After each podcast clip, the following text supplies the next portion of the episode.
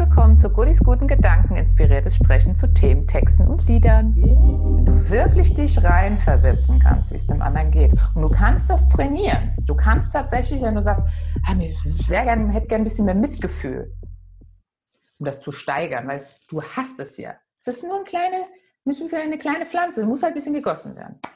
Und dann habe ich hier ein paar Punkte. Der erste, und dann scheitert es schon bei vielen, zuhören zuhören. Und nicht, da erzählt dir einer, ich habe das und das erlebt. Ah, das habe ich auch erlebt. Bei mir war das so und so. Hm. Das ist keine Empathie. Das ist schon noch ein Dialog, ja, aber es ist keine Empathie. Interesse zu zeigen, also zuhören, aha. Weil wenn ich zuhöre, verstehe ich doch auch den anderen. Und vielleicht habt ihr das schon mal irgendwo gehört. Lass mich doch mal ausreden, dann kriegst du die ganze Geschichte mit, bevor du mich hier 30 Mal unterbrichst. Vielleicht alle schon mal gehört. Das heißt auch, Emotionen zeigen dem Gegenüber. Weil dieser, dieser Bereich, empathisches Handeln, den willst du ja wachsen lassen. Das heißt, du hörst zu, du zeigst Emotionen. Emotionen zeigen heißt nicht unbedingt viel reden. Das kann auch sein, mit einer Körpersprache spiegeln. Denn wen, denn wen mögen wir super gerne? Der, der uns am ähnlichsten ist. Und wenn wir jemanden spiegeln,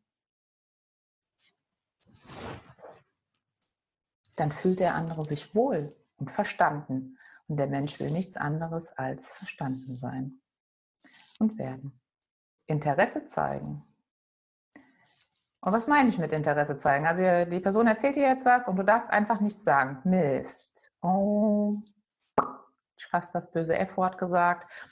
Darfst nichts zeigen, darfst nichts sagen. Also darfst schon irgendwie, darfst auch die Person, wenn die weint, in den Arm nehmen, wäre auch Körpersprache. Du kannst sie auch spiegeln. Manche Menschen mögen ja auch nicht so gerne die ganze Zeit in den Arm genommen werden.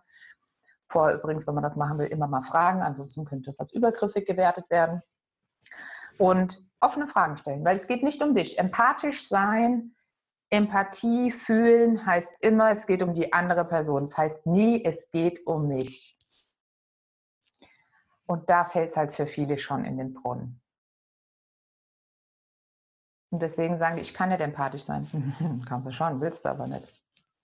Weil dein Mangel so groß ist, dass du lieber über dich reden willst, weil du auch mal gesehen werden willst. Und der Schlüssel ist aber tatsächlich, wenn du empathisch bist und Interesse zeigst und achtsam bist und zuhörst und offene Fragen stellst und keine geschlossenen, und äh, war dein Tag gut? Ja. Wie war denn dein Tag?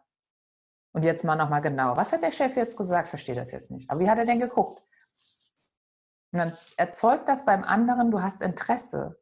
Und das erst, auch wenn du dann erst das Gefühl hast, du musst das bisschen üben, das kommt noch nicht so ganz authentisch aus dir raus. Die Pflanze muss ja wachsen und irgendwann kommt das und du hast dann wirklich auch Interesse und sagst, ja, aber was war denn jetzt da? Dann wächst das und dann kommt das auch. Und dann noch eine sehr, sehr gute Übung zum Abschluss. Äh, ihr wisst ja, ich bin systemische Familientherapeutin und in Systemen haben wir ja oft die, äh, die Positionen und Stellvertreter.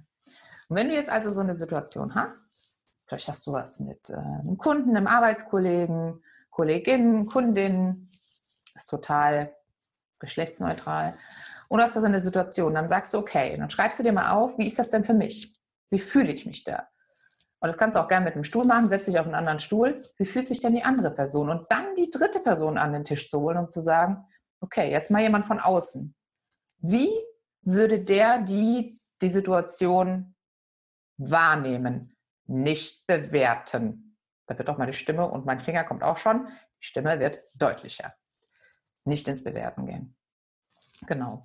Denn je mehr du dann übst, okay, wie ist das für den anderen, desto beweglicher wird dein Gehirn.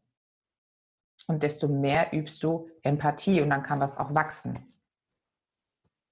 Und keine Angst, du wirst nicht always on sein, denn du wirst lernen, wenn du dem anderen zuhörst, hörst du dir auch selbst mehr zu und bist in der Lage, deine Grenzen zu setzen.